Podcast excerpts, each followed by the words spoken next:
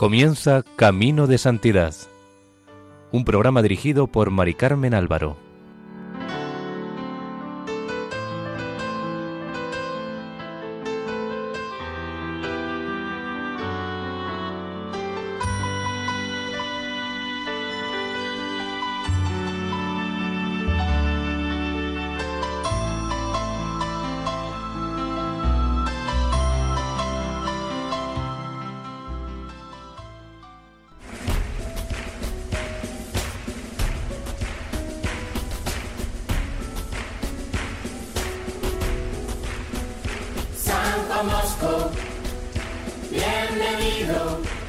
Sean bienvenidos al programa Camino de Santidad, realizado por el equipo de Radio María en Castellón Nuestra Señora del Lledó.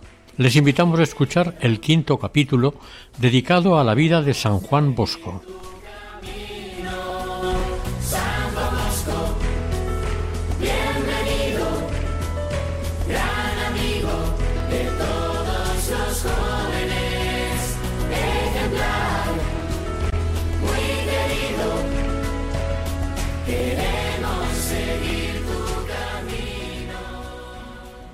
Don Bosco estaba atendiendo a las niñas y jovencitas en las instituciones fundadas por la marquesa de Barolo, además de a sus chicos del oratorio. Por si esto fuera poco, en 1845 vivían en Turín familias de habla alemana y muchos soldados compatriotas de estas que servían bajo la bandera del Piamonte. Era difícil encontrar quien pudiera confesar a aquellos extranjeros, y don Bosco, al enterarse, se puso a estudiar alemán. Después de diecisiete lecciones que pagó a veinte liras, cantidad importante para su pobre bolsillo, ya confesaba en dicha lengua. Los austríacos acudieron gustosos a confesarse con él durante cerca de tres años, hasta que el Piamonte y Austria se enemistaron y los austriacos volvieron a su país. Durante más de veinte años también se ocupó de los encarcelados, entre los que consiguió grandes conversiones. A su entrega y conversaciones con ellos unía oraciones y sacrificios. Parece ser que también el Señor, a petición suya, le envió no pocas y dolorosas enfermedades, como dolor de cabeza o de muelas, concediéndole a cambio la conversión pedida de algún pecador persistente. Intuyendo el santo que más pronto que tarde debería dejar el hospitalillo, se puso a buscar un lugar más estable para su oratorio absorto en sus pensamientos, se encontró un día delante de la iglesia del cementerio de San Pedro in Vinculis y se le ocurrió pedirle al capellán que le permitiese reunir allí por un tiempo a sus muchachos. Don Tesio accedió a ello con mucho gusto. Don Bosco llevó el domingo 25 de mayo por la tarde a sus muchachos a San Pedro. Don Tesio estaba ausente y la criada apenas oyó los cantos, las voces y griteríos. Salió enfurecida y se puso a lanzarles injurias e insultos. El santo se acercó para calmarla, pero la mujer siguió insultando y gritando, por lo que él optó por dirigirse a la iglesia con todos los jóvenes. Allí les enseñó un poco de catecismo, se rezó el rosario y después se fueron. Mientras don Bosco se iba, la enrabietada sirvienta seguía amenazándolo.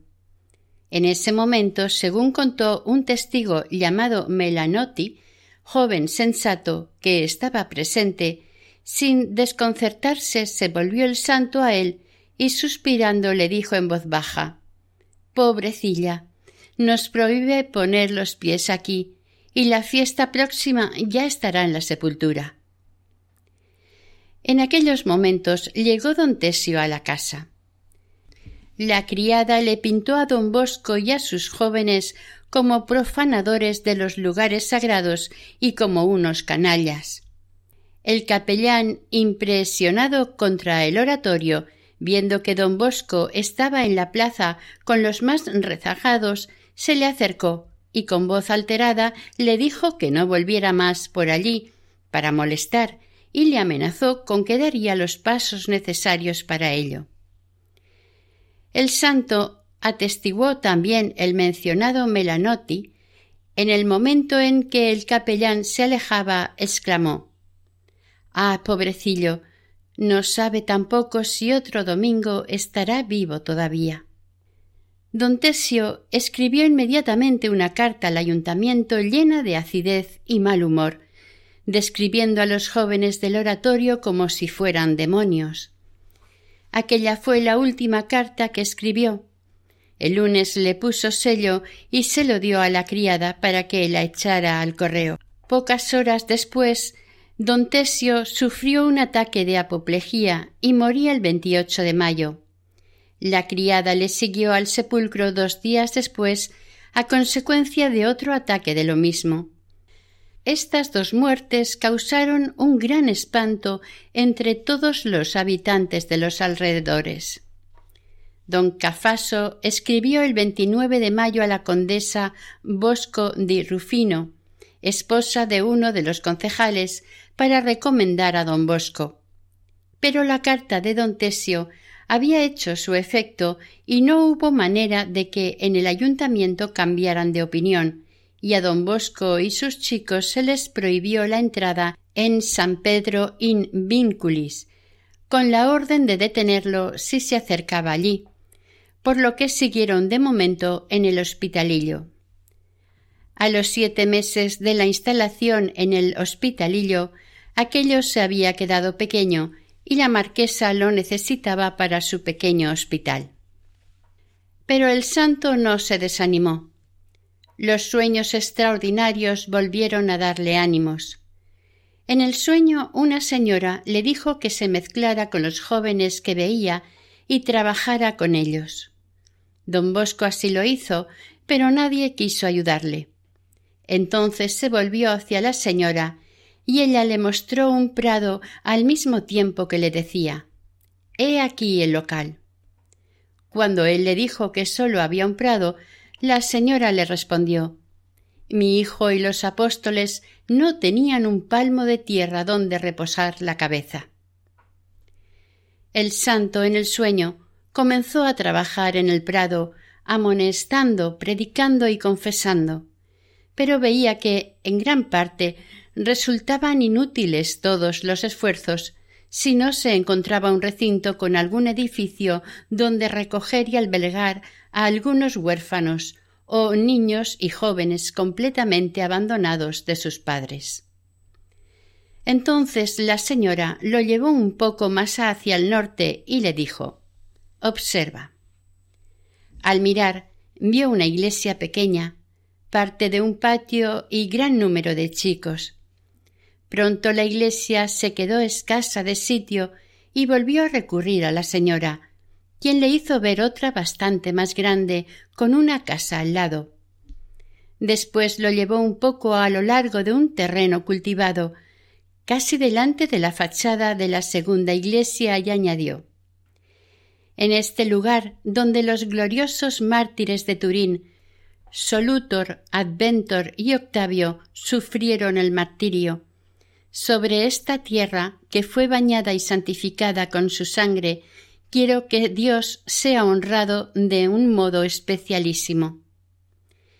Y cuenta el santo en su diario. Y así diciendo, adelantó el pie que colocó sobre el sitio donde ocurrió el martirio y me lo indicó con toda precisión. Quise poner una señal para reconocerlo cuando volviese allí, pero no encontré nada a mi alrededor, ni un palo, ni una piedra. Sin embargo, lo grabé profundamente en mi memoria. Corresponde exactamente al ángulo interior de la capilla de los santos mártires, al lado del Evangelio, en la iglesia de María Auxiliadora. Entretanto me vi rodeado de un número inmenso y siempre creciente de chicos. Pero cuando me dirigía a la señora, crecían también los medios y el local. Vi después una grandísima iglesia precisamente en el lugar en donde me indicó que había ocurrido el martirio de los santos de la Legión tebana. Mientras ocurrían estas cosas, vi, siempre soñando, que tenía por colaboradores a unos sacerdotes que me ayudaban algo, pero después se marchaban y me dejaban solo. Entonces me dirigí nuevamente a la señora y ella me dijo ¿Quieres saber lo que debes hacer para que no se te marchen más? Toma esta cinta y átasela en la frente. Tomé con reverencia la cintita blanca de su mano y vi que en ella estaba escrito obediencia. Quise al momento hacer cuanto me había dicho aquella señora. Empecé a atar la cinta en la cabeza de algunos de mis voluntarios colaboradores y observé de repente un grande y admirable efecto, y que este efecto crecía siempre, mientras yo continuaba en la misión que se me había confiado, porque ellos no pensaban ya en marcharse a otra parte y se quedaban para ayudarme. Dijo también el santo que a nadie había relatado este sueño, pero en 1856 invitó al canónigo Lorenzo Gastaldi a escribir la vida de los tres santos mártires tebanos e investigar sobre el lugar de su martirio. El canónigo llegó a la conclusión de que, consultando la antigua topografía de la ciudad, el oratorio de San Francisco de Sales se levantaba junto a aquel lugar bendito o quizás lo encerraba entre sus muros. Estos sueños animaban mucho al santo. Con ocasión de una visita que hizo a Monseñor Franzoni, don Bosco le pidió humildemente que le diera una carta de recomendación para que el municipio le cediera la iglesia de San Martín. El arzobispo accedió a dársela, y junto con un memorial del teólogo Borel, lo entregó en el ayuntamiento, obteniendo lo que solicitaba se lo comunicó a los jóvenes y les pidió su ayuda para el nuevo traslado. Había que llevar los objetos de culto divino, candelabros, cuadros y los juegos de recreación. Se establecieron en la nueva casa llamada Los Molinos. Este traslado sirvió para dar a conocer mejor el oratorio y atraer a otros jóvenes. A partir de aquel día y durante dos meses acudieron multitud de muchachos a los molinos y los jóvenes tuvieron allí su misa. El sitio para el recreo no era muy adecuado, porque muchos tenían que ir a la calle a jugar o a la plaza frente a la iglesia, ya que el número de oratonianos llegaba ya a casi trescientos. El primer encuentro del santo con el jovencito Miguel Rúa tuvo lugar por aquel tiempo. En agosto de 1845 oyó hablar por primera vez de don Bosco. Un compañero suyo de las escuelas de los hermanos de la Salle le habló del oratorio del refugio y le enseñó una corbata que había ganado en una de aquellas pequeñas tómbolas con las cuales don Bosco solía animar los recreos de los chicos. Los dos amigos se fueron un día al oratorio, y el santo, que se había trasladado ya a los molinos, lo recibió con tanta amabilidad que Miguel Rúa quedó admirado, deslumbrado, hasta el punto de que cuando después se encontraba con él, apenas lo percibía, corría loco de alegría a saludarlo, se descubría la cabeza, le besaba la mano y le pedía una estampa. Don Bosco, como si no tuviera nada que hacer, se detenía a hablar con el chaval, le ponía el bonete en la cabeza y sonriendo ante la insistencia del niño le presentaba la mano izquierda, mientras que con la derecha hacía ademán de cortársela por la mitad, diciendo como en broma Toma, Miguelillo, toma. Y al jovencito, besándole de nuevo la mano con afecto, se despedía pensando qué le querría decir con aquello. Unos años después, cuando vistió el hábito sacerdotal, le preguntó a don Bosco qué le quería decir con aquello, y el santo le respondió quería decirte que un día trabajarás conmigo a medias. En efecto, Miguel Rúa llegó a ser el alter ego, el otro yo, de don Bosco, su vicario en los últimos años y su primer sucesor. Algunos le llamaron don Bosco II. Pronto el lugar de los molinos tuvo sus opositores. Los molineros, los mozos, los carreteros protestaron al ayuntamiento que los chicos alborotaban. Describieron las reuniones como revolucionarias y peligrosas para el orden público, así como que los muchachos causaban desperfectos en la iglesia y en el empedrado del patio, cosa que cuando el ayuntamiento mandó inspeccionar el lugar vieron que era mentira. Finalmente, don Bosco, después de muchos disgustos, se vio obligado a llevarse de allí a sus muchachos el 21 de diciembre. Después de haber rezado con ellos una oración, como saludo de despedida, levantó los ojos al cielo, exclamando Del Señor es la tierra y su plenitud y se fue en busca de otro sitio. Aquella Navidad fue triste, aunque don Bosco ocultando sus penas interiores parecía de buen humor, animando a los jóvenes a que perseveraran y alegrándoles con las mil maravillas que les contaba sobre el futuro oratorio, que por aquel entonces sólo existía en su mente y en los designios de Dios. En sus sueños le pareció ver cerca de la vía Cotolengo, en un campo, tres bellísimos jóvenes, resplandecientes de luz, que se mantenían firmes de pie en aquel sitio que, como hemos contado hace un momento, en un sueño anterior había visto como lugar del martirio de los tres soldados de la legión tebana. Lo invitaron a bajar. Después lo acompañaron ante una señora magníficamente vestida, de indecible majestad y esplendor. A ella, como a reina, le formaban cortejo innumerables personajes llenos de gracia y riqueza deslumbradora, y alrededor se extendían otros grupos hasta donde podía alcanzar la vista. La señora, que había aparecido en el lugar en donde hoy se levanta el altar mayor del santuario, invitó al santo a que se acercara. Cuando lo tuvo al lado, le dijo que los tres jóvenes que lo habían conducido hasta ella eran los mártires Solutor, Adventor y Octavio, como si quisiera indicarle así que ellos eran los patronos especiales de aquel lugar.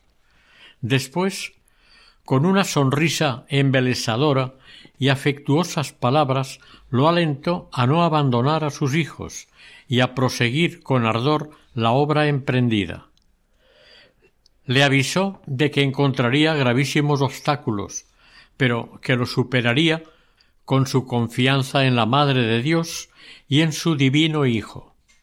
Luego le enseñó una casa a poca distancia, que existía realmente, y una pequeña iglesia en el lugar que ahora ocupa la iglesia de San Francisco de Sales, con un edificio adjunto. Entonces, levantando la mano derecha y con voz armoniosa, exclamó Esta es mi casa y de aquí saldrá mi gloria. Don Bosco se emocionó entonces. La figura de la Virgen, con toda la visión, se fue esfumando lentamente. A la mañana siguiente, todo contento por aquel sueño, fue a toda prisa a visitar la casa que la Virgen le había indicado pero cuál no sería su sorpresa cuando al llegar a aquel sitio, en vez de una casa con una iglesia, encontró una casa de gente de mala vida. La salud de don Bosco, con tantos trabajos y penitencias, se iba deteriorando. La marquesa de Barolo, desde Roma, donde estaba por un tiempo, pidió que lo atendieran convenientemente y le envió un donativo de cien liras para el oratorio. El santo había alquilado tres habitaciones en una casa cercana al refugio para atender a sus muchachos en los días festivos. Además de cuidar a los muchachos que había recogido de la calle, también visitaba todas las semanas varias escuelas públicas de la ciudad, dando en ellas catecismo razonado. Pero no todos apreciaban tanto celo en él. Más bien lo tachaban de presuntuoso y peligroso.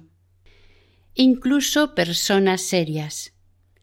Algunos llegaron a decir que don Bosco era un revolucionario, otros un loco, un hereje, y que sus innovaciones sonaban a libertarias. Algunos clérigos no se podían convencer de que don Bosco estuviera haciendo algo según los deseos de Dios.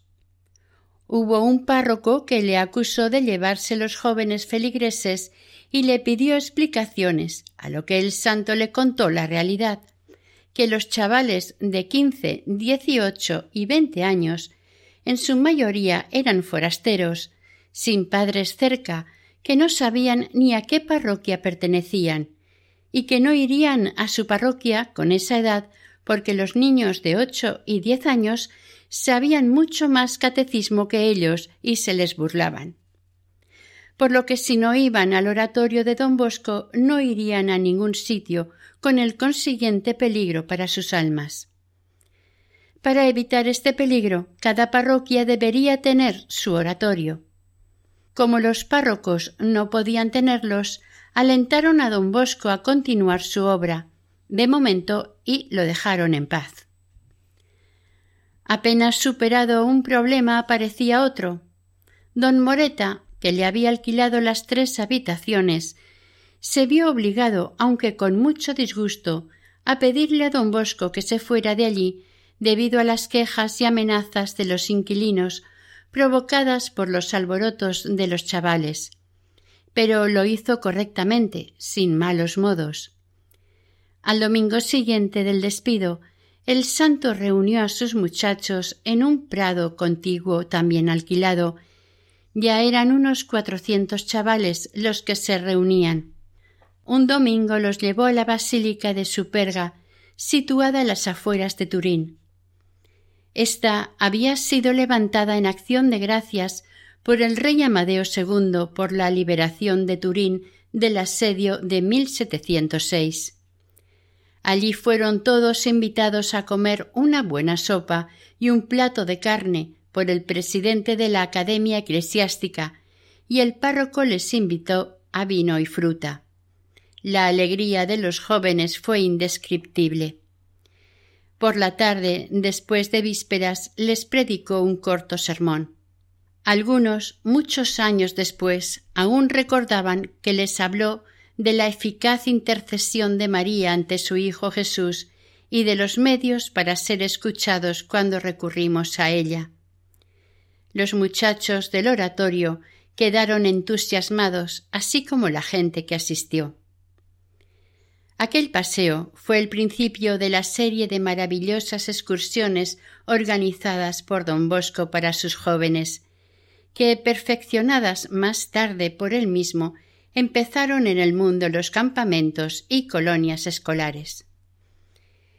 El oratorio fue creciendo incluso en el Prado. Era precioso ver a los jóvenes divertirse y ver cómo a cierta hora de la tarde dejaban por unos momentos sus juegos al redoble de tambor ordenado por don Bosco, quien los dividía en grupos según su edad y formación, para explicarles durante una media hora el catecismo. A éste le seguía un himno sagrado, después un agradable sermoncillo y finalmente el canto de la letanía a la Virgen o una canción. Luego volvían a jugar. A principio de mes le llegó un nuevo disgusto. Como los jóvenes lo veneraban y obedecían, alguien levantó el rumor de que podía ser un hombre peligroso y promover una revolución en la ciudad. Parece ser que esta idea fue fundamentada en el hecho de que cierto número de aquellos jóvenes que se habían vuelto piadosos y se comportaban muy bien, tiempo atrás habían estado en la cárcel. Tales patrañas encontraron eco en las autoridades, especialmente en el conde de Cabur, jefe de la jurisdicción municipal de Turín. Este hombre decía que don Bosco era un loco o un hombre peligroso, que debía ser encarcelado en las prisiones del palacio donde se reunía el Senado. El conde lo hizo llamar y le dijo que si no sabía que las reuniones tenían que tener el debido permiso. Don Bosco le respondió que tenía permiso de su arzobispo y que si éste le mandaba que dejara de hacerlas, le obedecería y lo dejaría todo. Cuando llegó a casa de vuelta de la entrevista con Cabur, encontró don Bosco una carta en la que los hermanos Filippi encontró don Bosco una carta en la que los hermanos Filippi lo desahuciaban del Prado, que sin embargo estaba alquilado por un año. Las influencias negativas habían funcionado.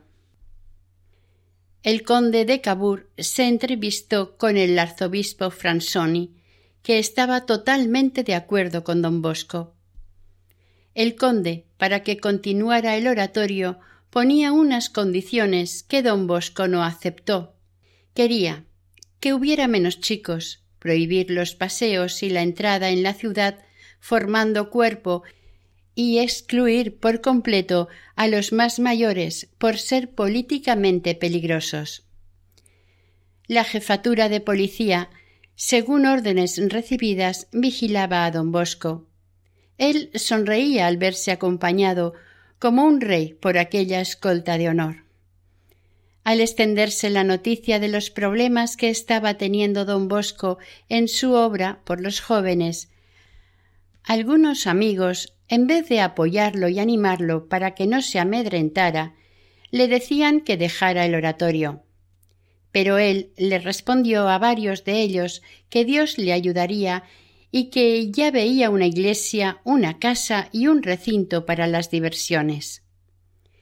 El teólogo Borel se apenó mucho pensando que aquello que decía era una prueba de que el santo estaba un tanto loco, y cuando lo oyó, muy apenado se le acercó, le dio un beso y se alejó llorando.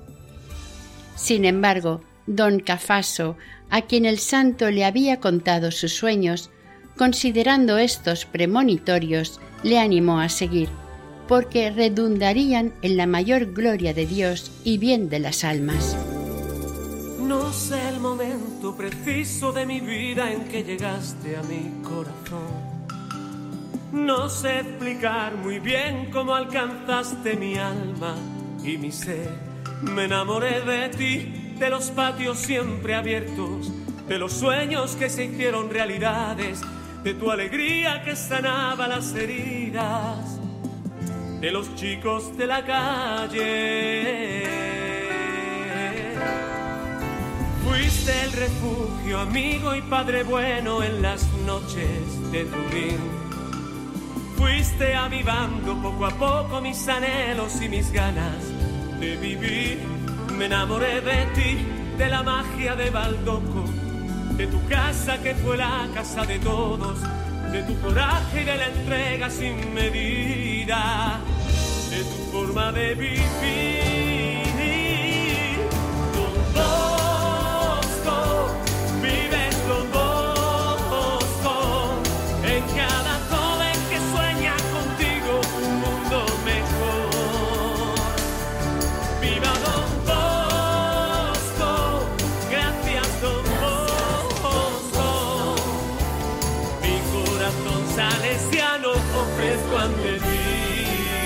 Les recordamos que estamos escuchando el quinto capítulo dedicado a la vida de San Juan Bosco en el programa Camino de Santidad en Radio María. Vienes con nosotros, alientas nuestros pasos, sigues vivo dentro de mí. Siento tus latidos renovando mis esquemas y mi forma de vivir me entregaré por ti a los jóvenes que esperan ser amados y sentir que Dios les ama. Me volveré un saltimbanqui si es preciso, con la magia de un silbido. Tú nos enseñaste que nada es imposible si confías siempre en Dios. Ella lo ha hecho todo, era lo que nos decías en tus ojos, la convicción de que don Bosco se estaba volviendo loco se fue propagando por Turín. Los verdaderos amigos estaban apenados, los indiferentes o envidiosos se burlaban, y casi todos, aun los más amigos, se alejaban de él. Finalmente, algunos respetables y bien intencionados sacerdotes pensaron que necesitaba tratamiento psiquiátrico y había que internarlo en la casa de salud, por lo que hicieron los trámites para llevarlo a cabo con el director del centro. El teólogo Ponsati, cura de San Agustín, y el joven teólogo Vicente Nasi, que apreciaban mucho al santo, recibieron el encargo de cumplir con esta tarea. Alquilaron un coche e informaron al cochero de lo que tenían que hacer. Se fueron al hospitalito a hablar con don Bosco, y después de los primeros cumplidos derivaron la conversación sobre el futuro del oratorio. El santo les repitió con mucha seguridad lo que ya había dicho a otros. Don Bosco, ante la inesperada visita, las insistentes preguntas y cierto impulso misterioso, dedujo que también ellos le tenían por loco. Rió para sus adentros y esperó a ver en qué paraba aquello. Los visitantes le invitaron a dar un paseo en coche. Al instante adivinó la jugada que le preparaban, pero aceptó la invitación y bajó con ellos hasta el carruaje. Le invitaron a subir el primero, pero él les respondió que sería una falta de respeto por su parte y les hizo pasar delante. Subieron sin sospechar nada, y cuando los vio dentro, cerró a prisa la portezuela del coche y ordenó al cochero Pronto. al manicomio. El cochero azuzó a los caballos y salió a toda velocidad. El destino estaba cerca. Y cuando llegó el coche, la cancela estaba abierta. Entró a la carrera y el portero cerró al momento. Mientras los enfermeros que estaban esperando rodearon el carruaje, abrieron las portezuelas y vieron con gran sorpresa que eran dos los sacerdotes locos que habían llegado en vez de uno, como les habían dicho. Además, por la manera en que protestaban, estaban furiosos. Los enfermeros los recluyeron a los dos en el piso alto, y no les valieron razones ni protestas. Los infelices pidieron ver al médico, pero éste no estaba en la casa. Preguntaron por el director espiritual, y en aquel momento estaba comiendo. Finalmente llegó el director espiritual, y cuando vio el error, se rió con toda su alma y les hizo poner en libertad. A partir de aquel día, ya no se volvió a hablar de la locura de don Bosco. Este, sin hacer caso de chismes ni críticas, seguía con su apostolado. Sus colaboradores sacerdotes le habían abandonado. Él apenas podía tenerse en pie. Estaba incubando una terrible enfermedad, y con él habían abandonado a cuatrocientos muchachos. Pero tenía de su parte a Monseñor Fransoni, quien no cesó de apoyarle y aconsejarle que continuase decididamente con su obra. Don Bosco estaba en la boca de muchísima gente. Unos lo tenían por un gran santo y otros por un monomaníaco. Pero cuatrocientos chavales obedecían la menor orden suya y le tenían un inmenso cariño. Don Cafaso le ayudaba con limosnas y decía a sus contrarios sacerdotes o seglares, dejadle hacer, dejadle hacer, su obra es del cielo. El 5 de abril de 1846, domingo de Ramos, fue el último día que don Bosco pudo utilizar el prado. Con mucho dolor tuvo que anunciar a sus chicos que se tenían que ir, pero lo peor es que no tenían otro lugar para reunirlos a partir de ese domingo. Entonces, después de haber confesado a muchos, les propuso ir a misa a la iglesia de los padres capuchinos de la Virgen del Campo, situada a unos dos kilómetros. Irían en peregrinación para obtener de la Santísima Virgen lo que tanto necesitaban. La propuesta fue recibida con alegría.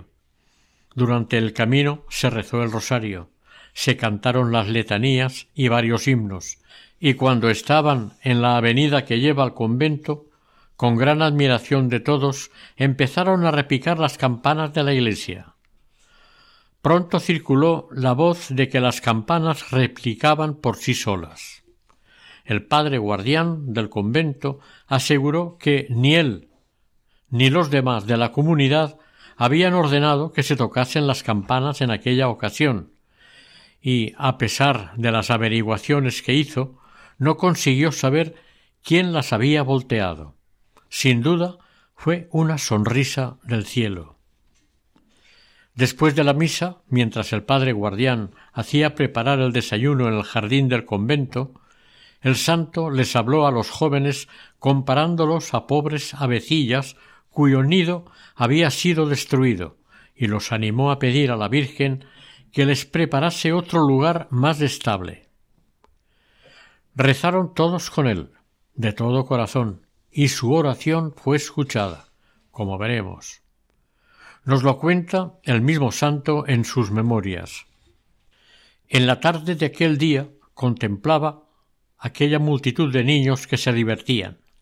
Consideraba la abundante mies que se estaba preparando para el sagrado ministerio y me sentí verdaderamente conmovido. Me encontraba falto de operarios, acabado de fuerzas, con salud bastante frágil, y sin saber dónde podría, en el futuro, reunir a mis muchachos. Por tanto, me retiré aparte, me puse a pasear solo, y quizás, por primera vez, me sentí entristecido hasta derramar lágrimas. Paseaba y levantaba los ojos al cielo. Dios mío, exclamé, ¿por qué no me hacéis ver el lugar en que he de recoger a estos niños? Hacédmelo conocer o decidme qué debo hacer. Apenas había dicho estas palabras cuando entró en el prado un tal Pancracio Soave, balbuciendo de tal modo que con dificultad se hacía entender, y acercándose me dijo ¿Es verdad que usted busca un sitio para un laboratorio?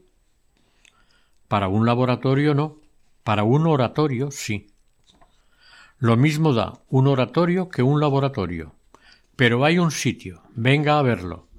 Es propiedad del señor Francisco Pinardi, una persona honrada que desea ayudarle. Venga, que hará un buen contrato. El cielo se esclarecía. Al mismo tiempo llegó un buen condiscípulo que fue el sacerdote don Pedro Merla, que otras veces se había prestado a ayudar al amigo. Llegas oportunamente, le dijo.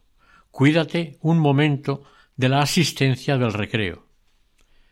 Yo tengo que ausentarme un momento y vuelvo pronto.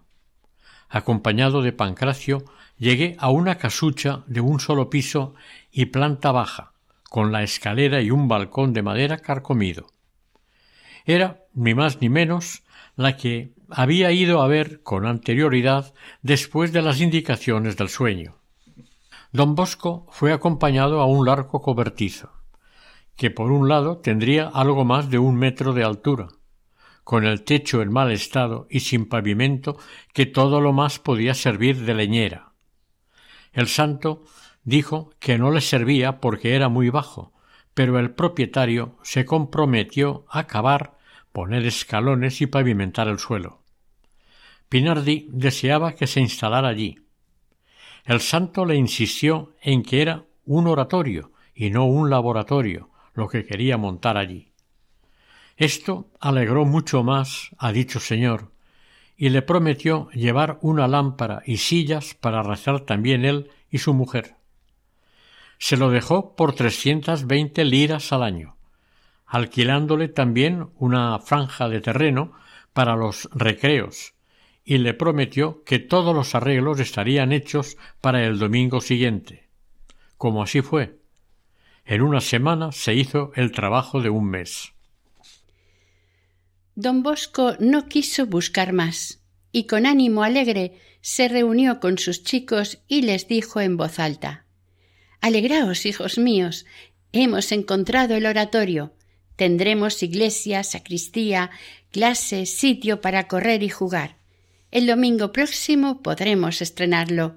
Es allí, en casa de Pinardi, y les señaló el lugar que se veía desde allí. La alegría no tuvo límites. Don Merla reía, don Bosco lloraba de consuelo. Fue un momento de entusiasmo indescriptible. Después de aquella explosión de alegría, don Bosco los apaciguó. Les dijo algunas palabras sobre el buen éxito de la peregrinación hecha por la mañana y los invitó a rezar el rosario en acción de gracias a la Santísima Virgen, que en el mismo día los había escuchado con tanto amor. El santo, después de haber obtenido licencia del arzobispo, hizo trasladar desde el refugio los objetos de la iglesia y de la barraca del Prado el material de los juegos. Los jóvenes se prestaron a hacerlo.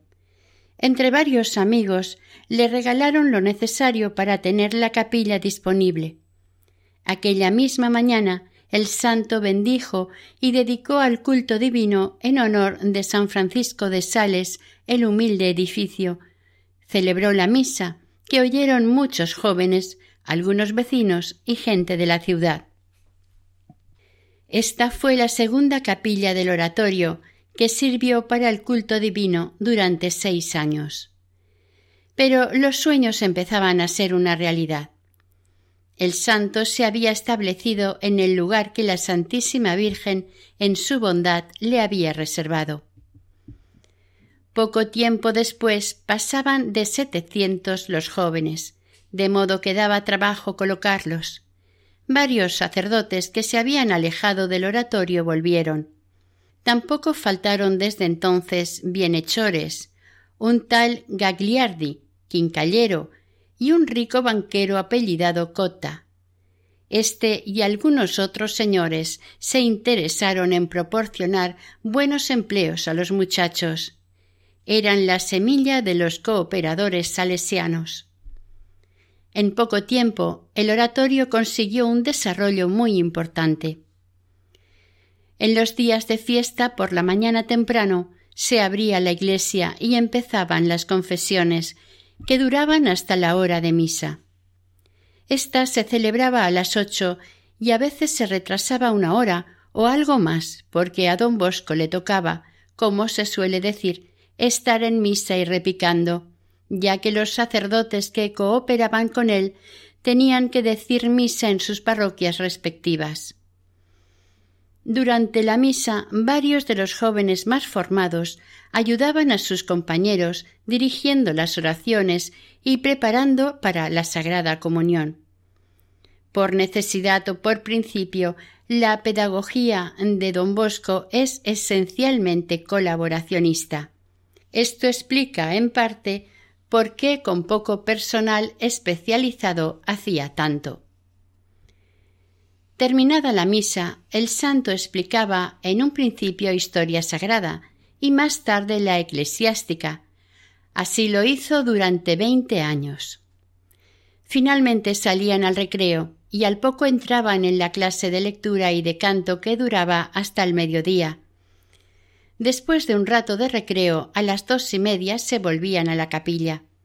Se daba catecismo, se rezaba la tercera parte del rosario, y después de un tiempo se empezó a cantar el Ave Maris Stella, entre otros cantos e himnos. Al año, los jóvenes ya pudieron cantar las vísperas de la Virgen. Se terminaba con un pequeño sermón, el canto de las letanías y la bendición con el Santísimo Sacramento. Inmediatamente después, los que todavía no sabían rezar eran adultos y no habían recibido la primera comunión, tenían una lección especial de catecismo. Quienes tenían una hermosa voz se dedicaban al canto y la música. Los analfabetos aprendían a leer, mientras la mayor parte lo pasaba alegremente saltando, corriendo y jugando. Pero el recreo no era para don Bosco tiempo de descanso.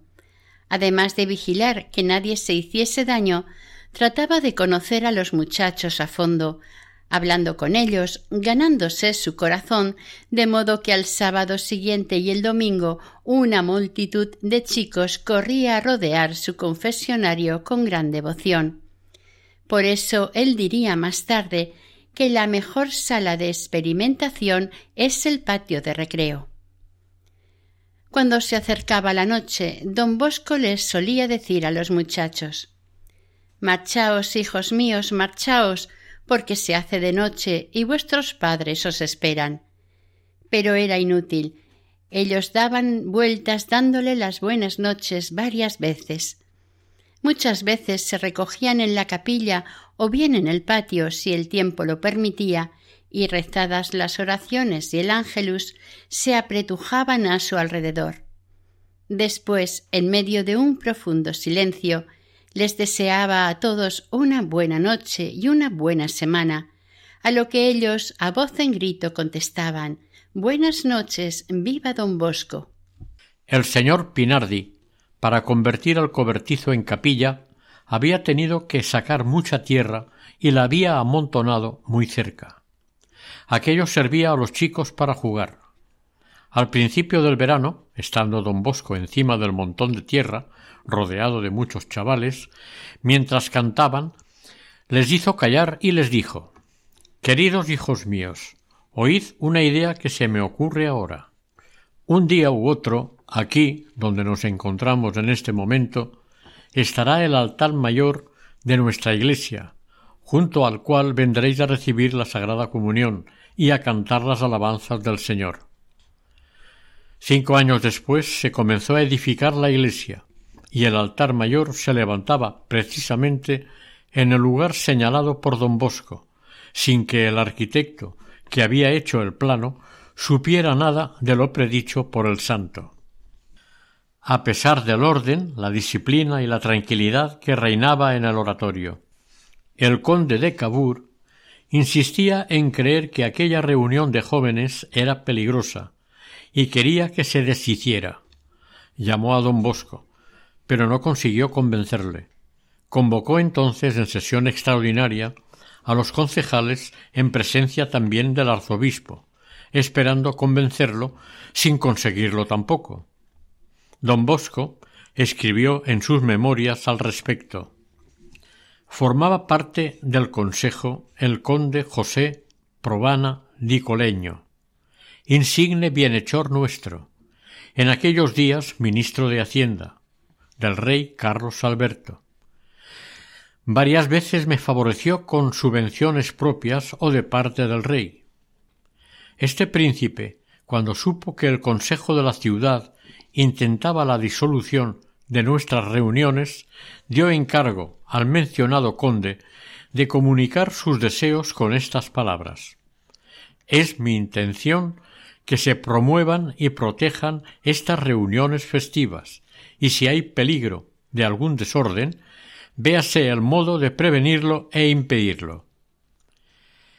El conde de Caleño, que había asistido silencioso a toda aquella viva discusión, cuando vio que se iba a dar la orden de disolver el oratorio y terminar con él, se levantó, pidió la palabra y comunicó a los reunidos los deseos del rey y la protección que éste concedía a la microscópica institución. A estas palabras callaron todos, y no hubo más que decir. Desde aquel momento, algunos de los concejales se hicieron amigos y bienhechores de don Bosco, pero no el conde Benso de Cabur, que continuó demostrando su enfado y amenazando. Todos los domingos enviaba algunos guardias urbanos a pasar el día vigilando el oratorio, Don Bosco decía que le servían de asistentes para los jóvenes, aunque los habían enviado para asistirles solo a él. Y añadía que hubiera sido muy interesante retratar a aquellos guardias cuando se enjugaban las lágrimas con la mano o con el pañuelo, se cubrían la cara para que no viesen su emoción, o cuando, arrodillados entre los chicos, se ponían a la cola para confesarse. Decía el santo que sus sermones eran más para ellos que para los chicos. Es fácil comprender los comentarios que estos guardias le hacían al conde de Cabur. Don Bosco, empujado por su gran caridad y prudencia, adivinando lo amargo que es sentirse derrotado, quiso visitarlo. Consiguió que lo recibiera en su casa, y la entrevista fue tan cordial que el conde quedó satisfecho. Pero le quedaba una duda. ¿De dónde sacaba el dinero don Bosco para sostener los gastos que necesariamente debían costarle tantas obras? Don Bosco le respondió Confío en la providencia, señor conde, y ella no me abandona jamás. Y debió de decírselo con tanta persuasión que el conde, conmovido, le regaló doscientas liras para sus chicos, y desde ese día fue su amigo y cooperador. A partir de entonces, durante muchos años, no hubo nadie en el municipio o en el gobierno que molestase al oratorio, porque don Bosco fue siempre modelo de obediencia a las autoridades civiles.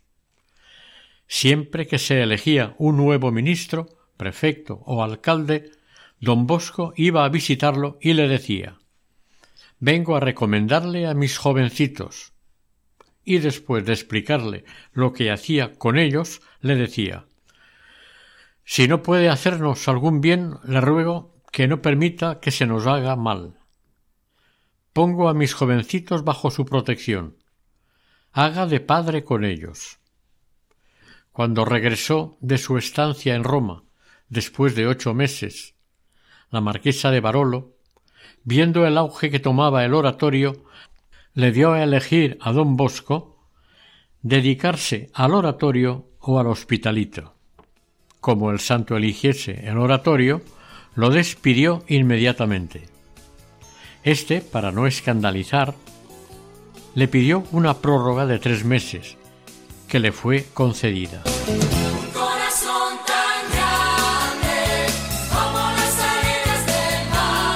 Oración.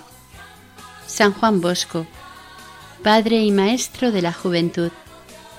Tú que tanto trabajaste por la salvación de las almas, sé nuestro guía en buscar el bien de la nuestra y la salvación del prójimo.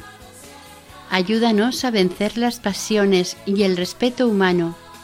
Enséñanos a amar a Jesús sacramentado, a nuestra Madre María Auxiliadora y al Papa, y obténnos de Dios una santa muerte para que podamos un día hallarnos juntos en el cielo. Así sea.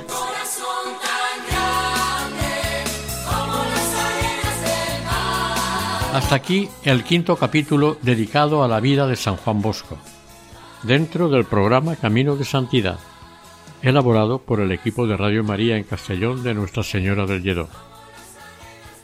Para ponerse en contacto con nosotros pueden dirigirse a la siguiente dirección de correo electrónico camino de santidad Si desean adquirir el programa pueden solicitarlo al teléfono 91 822 80 10. También lo pueden escuchar e incluso descargar en la sección podcast de la web de Radio María. Deseamos que el Señor y la Virgen les bendigan.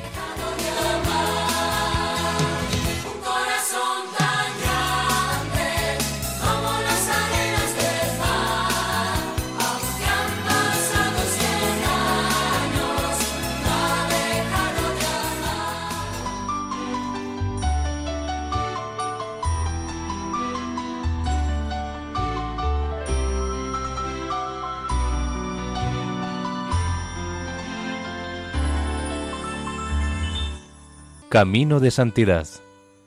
Un programa dirigido por Mari Carmen Álvaro.